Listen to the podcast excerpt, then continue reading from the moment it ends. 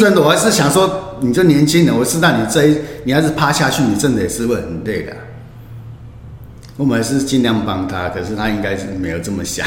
嗯，他说他找了另外一批师傅要进来，那我就是他说好，那我就说我做到什么时候。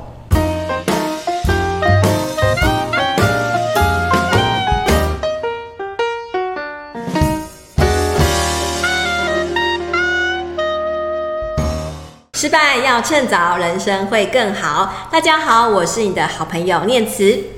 这一集的失败学学失败，我们请到了这个彰化和美在地一家非常有名的无菜单料理店全师傅的负责人柯福全，我们这个中破塞哦，来上我们的节目分享一下自己的一些创业的一些心法，以及人生当中遇到的一些挫折的点滴。首先，我们请我们的全师傅，我们的柯老板来跟我们做个自我介绍。啊，你好，我就是全师傅。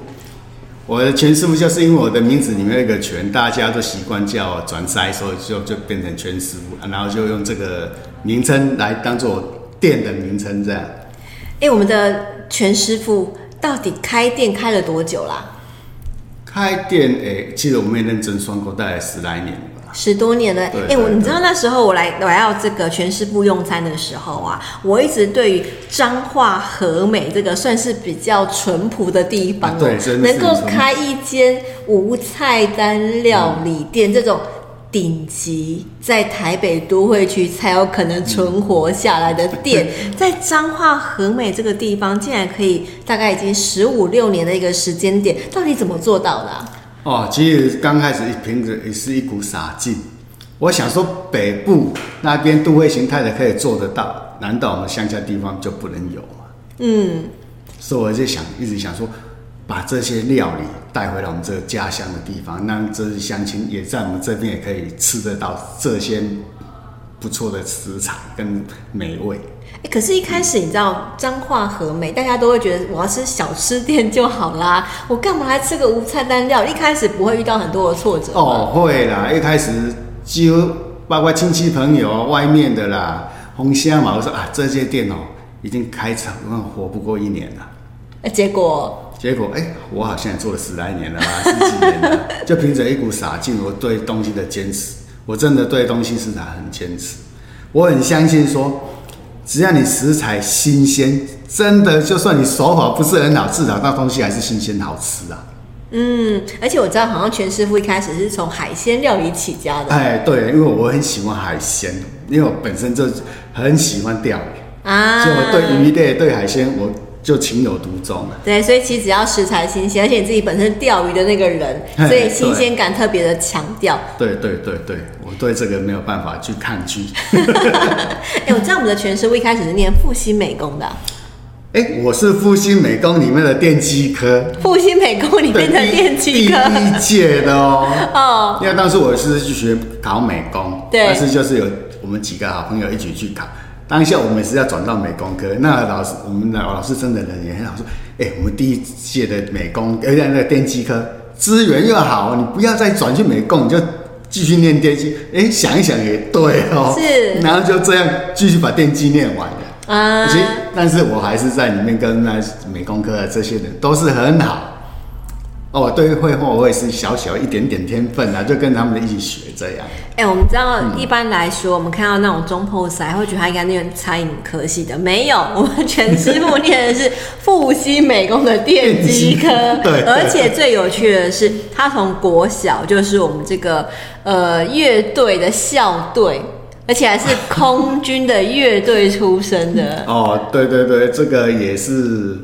蛮好啊！我对音乐，我本来就是很从小对音乐就很喜爱，可是家庭的环境不允许我去学音乐，所以我就利用一次国中的时候，念国的时候，他们在招考乐队，然后我记得他有请老师来挑学生，然后要试吹那个号嘴，你至少要先出出有声音，你才可以进入这个乐队里面嘛，对，才有资格嘛。但是我当时我吹，哎，我连声音都没有，想说完蛋。但是我凭借我就不相信，我就是一定要进乐队。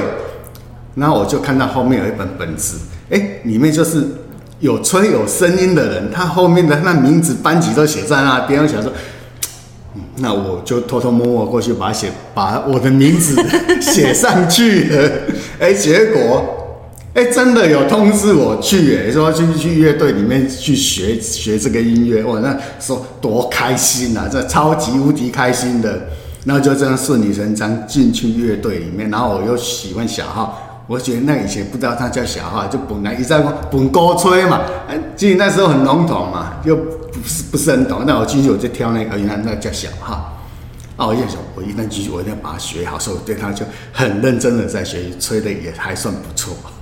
对，所以一路吹到我们这个空军的乐队，而且还出国表演。没有没有没有没有出国，是我们那时候我们要去，我记得是刚好是，诶、法国那个那个空军的部长总司令来台湾，他刚好看到我们那时候国庆阅兵，我们在中正纪念堂那边。预演练习，他看到我们表演的不错，然后邀请我们过去那个法国他们的空军节一样去那边表演。那但是当时他看完我们之后，我已经要接近要退伍了，所以就把机会让给学弟，他们学弟去。啊，当然队长有一直强调说我要不要继续签呐，然后就可以一起过去。那时候当下当兵的时候不会考虑到，哎，想说啊退伍就退伍，然后我要去做一些我想自己想要的事情，所以我就没有跟着过去。对，我们刚才听到全师傅的经历其实很有趣哦，没有一个跟餐饮有关，可是他 最后选择这个餐饮当他的人生置业哦。我知道当初是因为就是找工作，然后回来家乡的关系，然后一开始可能也想要走音乐发展，后来发现回到家乡要做从事音乐方面的工作，其实是不太容易的哦，真的不容易。我曾经刚退回来，想说，嗯，自己也许虽然还算可以，想说再往音乐方面来发展。然后当时我想说，哎，我是不是可以去教一下小学生？但是我们想的比较比较简单吧，因为你要教小学生，你必须要师资啊什么的。哎，我根本就没有这个，没有办法符合这一个条件，所以我就没有办法进去了。说那哎没有关系，那我可以往别的地方发展啊。结果我去问，然后就问人家，又把我介绍一下，以前就哦那时候就是餐厅秀啊，歌舞厅很多。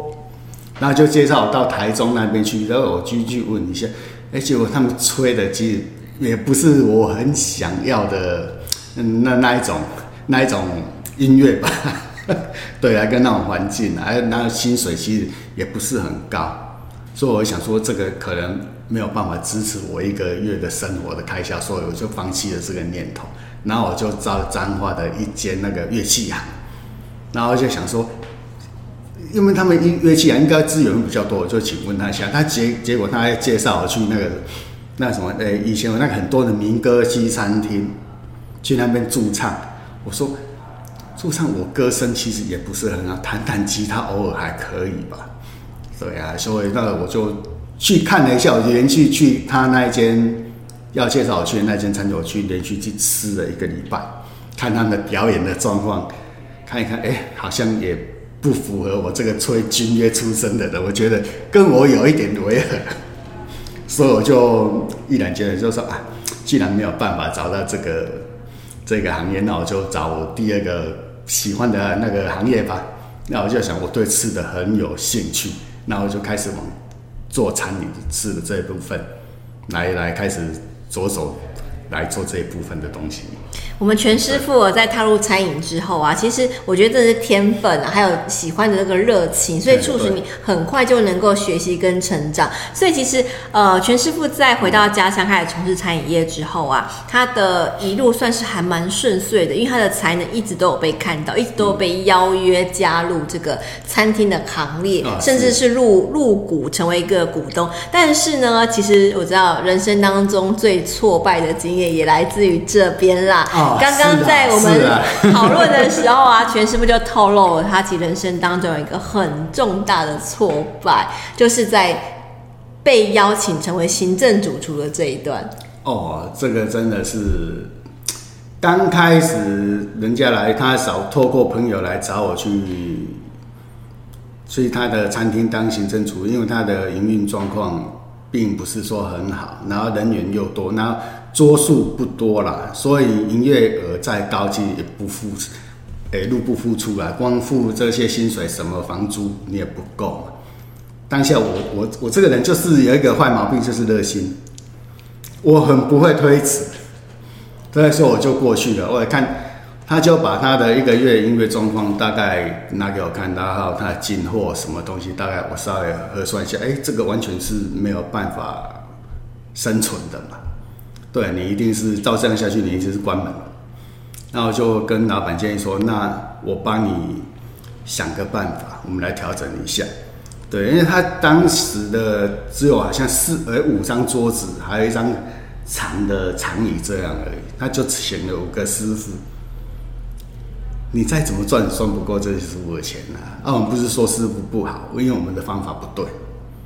对啊，我还在帮他帮他拓，所以那时候说，哎，你刚好有楼上，我们楼上再来把它装修一下，然后就可以接那个类似游览团呐，人家对啊要。要团体聚餐的什么就可以了，那、他也接受了。好，我们就马上就动手帮他去做。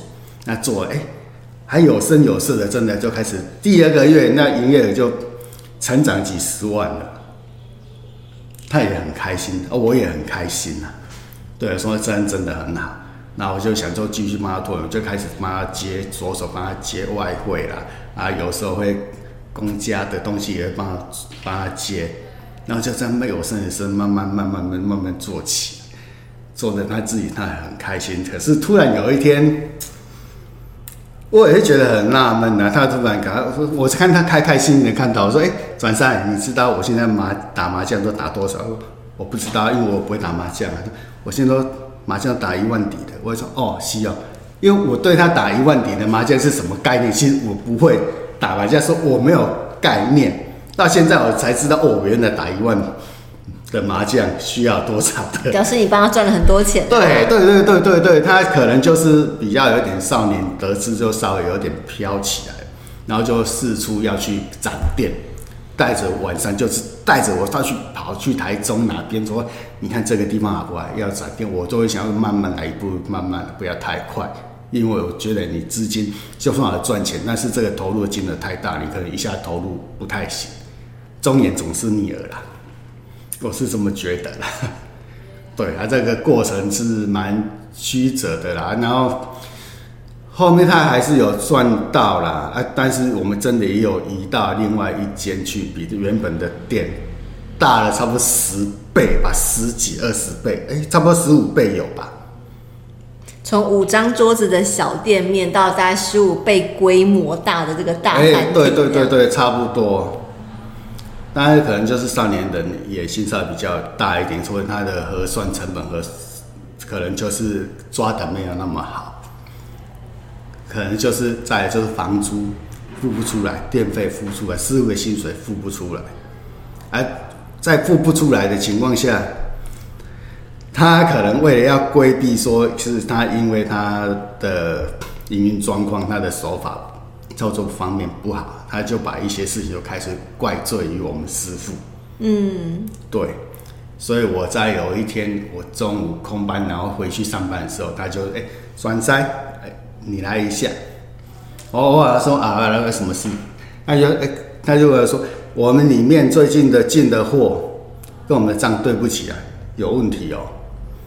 啊，想说这个有问题，其实很容易嘛，很很容易解决嘛。而因为我当下问题就很简单嘛，你就把你的进货哦跟厂商的进货单拿出来比较一下，是哪里有出差错，对照一下，跟厨房我们这是最近用了多少的量，比对一下，马上就出来了。对啊，我是觉得这样就很简单哦，当下是很很简单那种反应就出来了。可是我不知道他是否去跟厂商说，哎，那个全师哦说你们厂商有问题。啊，当然，厂商听到这种话，他一定会不开心，他才说你们转全师傅才有问题啊。然后老板就抓着这句话说，人家厂商都说你有问题啊，我那些货，你看我赔这么多钱，那些货你们都把它拿去哪里卖掉？完全污蔑你。对，就是这样。那我的那一阵子，其实我真的很不开心，外面也会有职业生，因为他跟他的那些比较常去的客人，他会都因为可能是在圆他自己的谎。他就是一直到处跟人家说，就是因为我们的关系，所以他餐厅营业状况才会不好。那摆明了，这好像是我们拿他的东西出去卖嘛。对呀，啊，结果事实终究是事实啊，真的就是让我有一天去遇到那个厂商，那厂商就面对面直接跟我讲：“哎、欸，转山，你怎么可以这样说我呢？”哎、我就很纳闷，我说：“没有啊，我才会觉得你怎么可以这样说我呢？”大家原来就就明白了这一这一件事情是什么。就老板自己其实在外面亏空了不少啊，可能打麻将啊，或者是其他的方面输了很多钱，然后故意用你们之间的纠纷来去做一个推脱之词，这样。所以那时候我们真的也很无奈。哦，我们这个人又算是比较热心的，你几乎老板讲什么，我都会使命必达，我就想办法帮你做。一开始是叫我去说，你只要来把我整顿好，你人可以不用在这边。到后面有正常班，有时候都做到一天至少在那十个小时、十二个小时才能走，变成这个样子。所以有时候会觉得心很累。嗯、对，然后还有一次最那一次真的是激爆内心里面那种不平，一下子就全部跑出来。就是有一次过完年之后。过完年之后，他还说要请师傅辛苦了，请师傅吃饭，啊，然后顺便请那些常来的客户吃饭，然后我就觉得这也是正常的。然后吃完之后说，那我们去唱唱一下歌嘛，然后就去唱歌嘛，好啊，去唱歌。然后唱完歌之后，我去洗手间，继续完全出来，刚好旁边有个小花圃，我就站在那边说，想说那种地方烟味比较重，包厢烟味比较重，所以我想说咱们呼吸一下新鲜空气。嗯结果就在那边，他刚好跟客户吧，那好客户嘛，就出来，他们在聊天。哦，他不知道在哪边，我就听到说，那有个人说：“哎、你们全师傅，你们转山刚物价好掉，啊，你敢不会还多一？哪一天不做了吗？”那我当下听了，真的是有点心酸呐、啊。然后反正就我有钱敢敢惊请无人，他在这边也做了这么久了，刚物景店马上抓你啊，我也想换了。嗯，好心酸哦！你那么辛苦的帮他打拼江山，对对对对对，我就觉得好心酸哦。然后后面有一段，我想说，因为他后面就比较营运不善嘛，就会稍微会积就会积欠我们薪水，而且我也没说什么，我我是说这样。看你这样，我也不忍心。我这个人就你是人很好哎、欸，对你这个样子，对，我就你就算再怎么心酸，你还是一直说啊，没关系。真的，我还是想说，你这年轻人，我知道你这一，你要是趴下去，你真的也是会很累的。我们还是尽量帮他，可是他应该是没有这么想。嗯，他说他找了另外一批师傅要进来，那我就是他说好，那我就说我做到什么时候我就走。但是中间这一段时间，他还是对我不断的电话来跟我说骚扰也不算啦，哎，就是说，哎，意思还是要把那个欲加之罪放在我这边，嗯，因为他他好下台，那那那类似那种感觉，而且我我也跟他讲很清楚，说你如果觉得可以，或是你真的有什么证据或是什么，我一概全能接受，你可以。该去告我，你就去告我。他说他监视器也有拍到，说我们师傅搬他的东西，结果什么东西也没有。嗯，对。哇，我觉得这真的是人生当中一个很重大的挫败。对对对，我是觉得我真的很挫败，我真的这样义无反顾，这样一直拼，一直帮你做。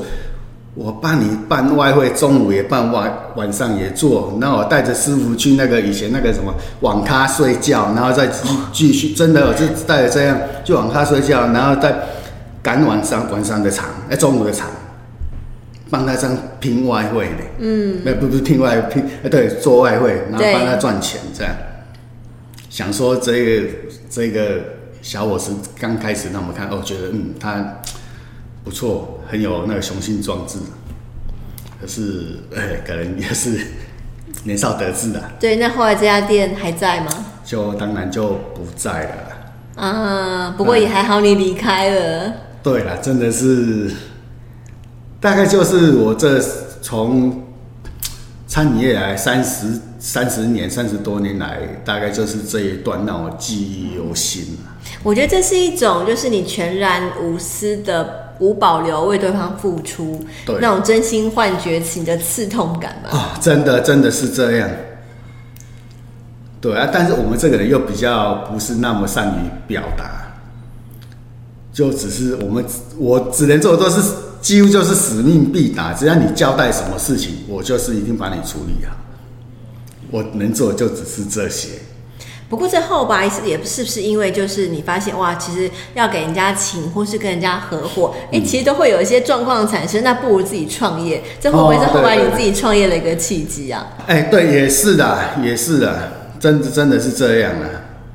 我想说，我辅导你们这么多人，但是我得到的回馈并不是正向的，所以说我想说我那我来自己，我来自己来开一家。开始我自己心里想要属于我自己的一家店。当初你在创办全师傅这家餐厅的时候，尤其自己第一次自己独立啊、独资啊，然后从零到到有这样创创业的过程当中，你那时候心目当中，你希望全师傅可以创造怎么样一个新的一个用餐的氛围啊？哦，我的用餐氛围其实我比较，我个人啊，我比较。不喜欢都会形态的那种那种氛围，我比较喜欢这比较温馨一点的，哦，有人情味一点的。毕竟我们这也是乡下孩子，嗯，对，我喜欢制造这种氛围，对啊。然后，那你在这边用餐也可以吃到，哎，你在都市里面，哦，那种都会形态那种那种餐店、餐饮店里面，你也可以吃到的食材，我这边我也可以做给你们吃。对，然后把我带带入我自己想要表达的，我想要做的东西，好，带给你们这这些消费者、这些朋友来吃。其实我不需要销他们消费者，其实来我这边吃的客人，大部分都已经是我朋友。他们现在来这边其实都是串门子的。啊、对对对对对，会很好。哎，我们开业这样大概十五年来左右啊，你有没有让你印象深刻的客人？哦，有有有有有，这个真的有，这一对夫妻昨天还来了，嗯、他们最高一最高纪录一个礼拜六天，天天来吗？对，太夸张了，真的，真的就是有，而且我是跟他 真的，哎、欸，这个真的说起来是一个一年机会。我有一阵我我太太她有从事保险的工作，嗯、有一阵子我会跟她去保险公司，然后就去看看嘛。呀，然后顺便哎学习一下，我我想说学习一些新东东西也好，然后我就看到一个新的同事来，啊长得很高高高的，然后戴个耳机，啊我想说我这个人我就喜欢跟人家打招呼嘛，他每天来早会的时候都经过，匆匆忙忙经过，我就跟他嗨跟他早安，不理我，真的不理我，然后第二次我还是跟他早，那连续重复了差不多一个礼拜之后。我就跟我老婆讲，哎、欸，这个人怎么这这么没礼貌，怎么叫壳了？哇，怎么会这样呢？哎呀，而且也就说一说也就算了。哎，有一天刚好里面有需要做一些回收，老板，然后就是我们三个男生，嗯，然后就没办法，就三个人比比较有力气嘛，就把那些纸箱堆一堆啊，然后推去回收嘛，就啊在推车的时候就边推边聊嘛，啊，刚好就。过一个坎，那个坎就刚才那个拎欧奇啊，刚才敲到他的脚，他说你故意的。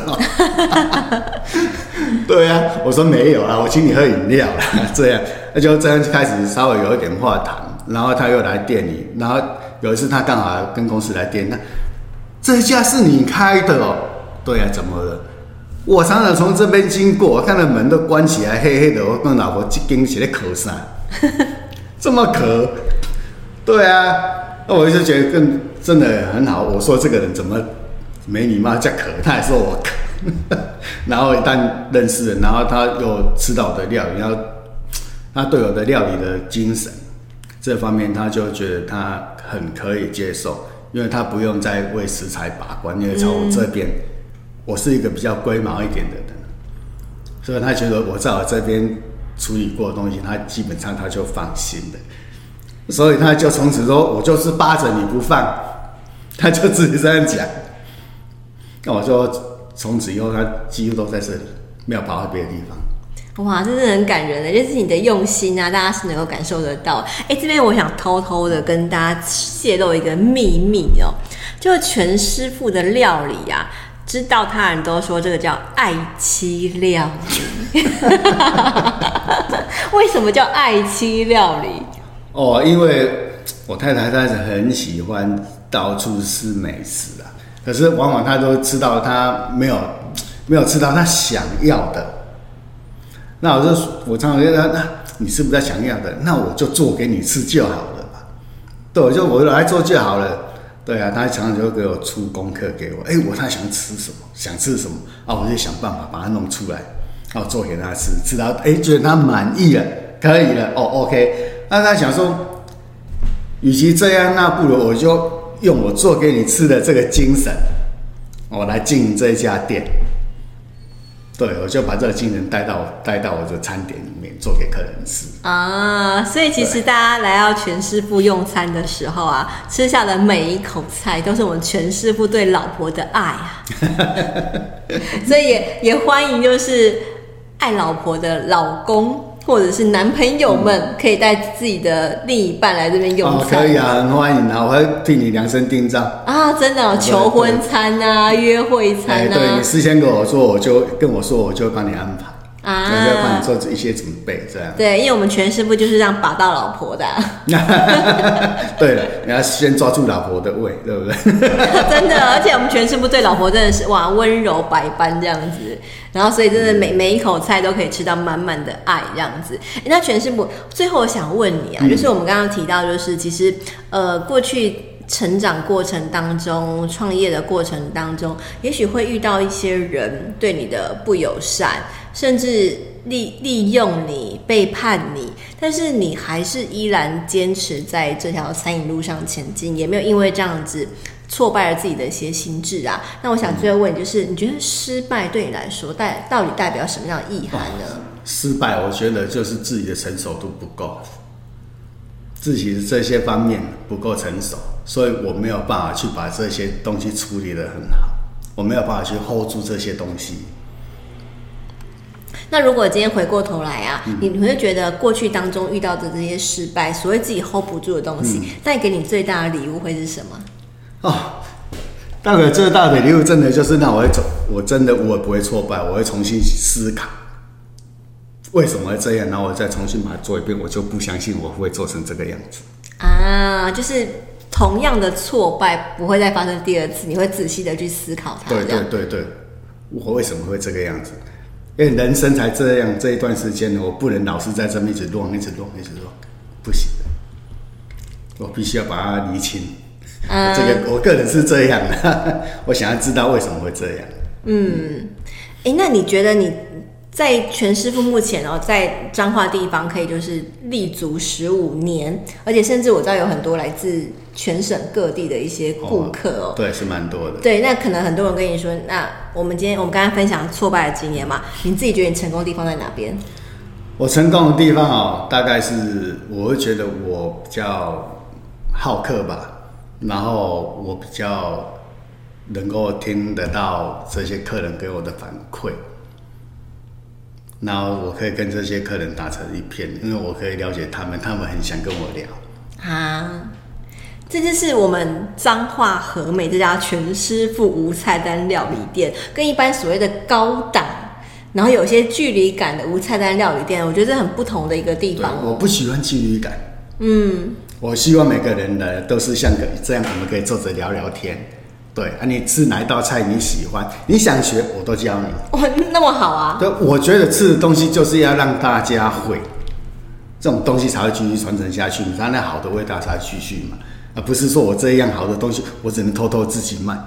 我我我我我不喜欢这样，我喜欢哎、欸，你在家里可以玩玩看呐、啊，煮煮看呐、啊，是不是煮出还跟我一样啊？嗯、很多客人都一样，回去这样煮，然后他会跟他讲，哎、欸，转山你真叫我那个还不错呢，可是差了什么什么，我就回去，哎、欸，你再加个什么，加个什么啊？哎，对。所以，我们这边的师傅是可以走出来跟你聊天的。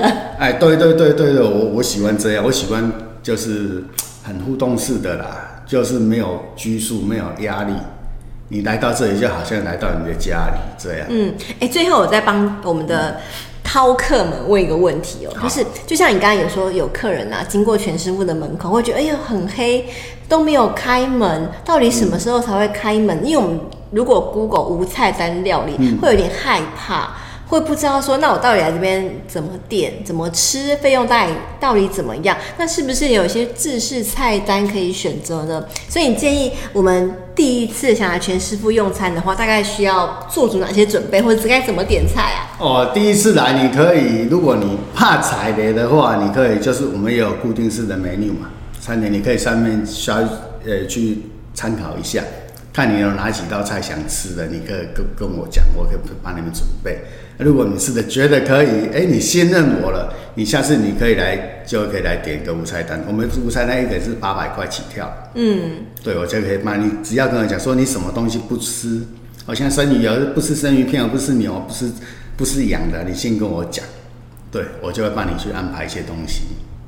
可是我们最近都要采预约制，对不对？哎，对，因为你要是没有预约，可能人就跑出去了，对，就带着老婆出去玩了。对，我说我我喜欢跑去渔港啊，对对对，我很喜欢跑渔港去看那些不同的那个海鲜呐、啊，我都到处到处看，到处跑，然后到处吃。OK，所以如果大家对我们彰化和美这家无菜单料理店，哎也有这个制式的菜单啦，全师傅有兴趣的话，大家其实可以去翻找这个 Google 评论，绝对是五星好评，好到满出来啊！然后如果要预约，其实透过那个脸书啊，或者是呃，其实 Google 电话也可以找得到。哎，对，大部分你就在脸书上面私讯我们比较快。啊，比较看得到，有时候人不在这边，怕电话就不到。对对对，如果对于呃菜单啊或者价位有一些疑虑或者想问的问题，其实都可以直接跟我们的全师傅的脸书网站、脸书网页去做一些联络跟洽询，这样子。对，对，可以的，没问题。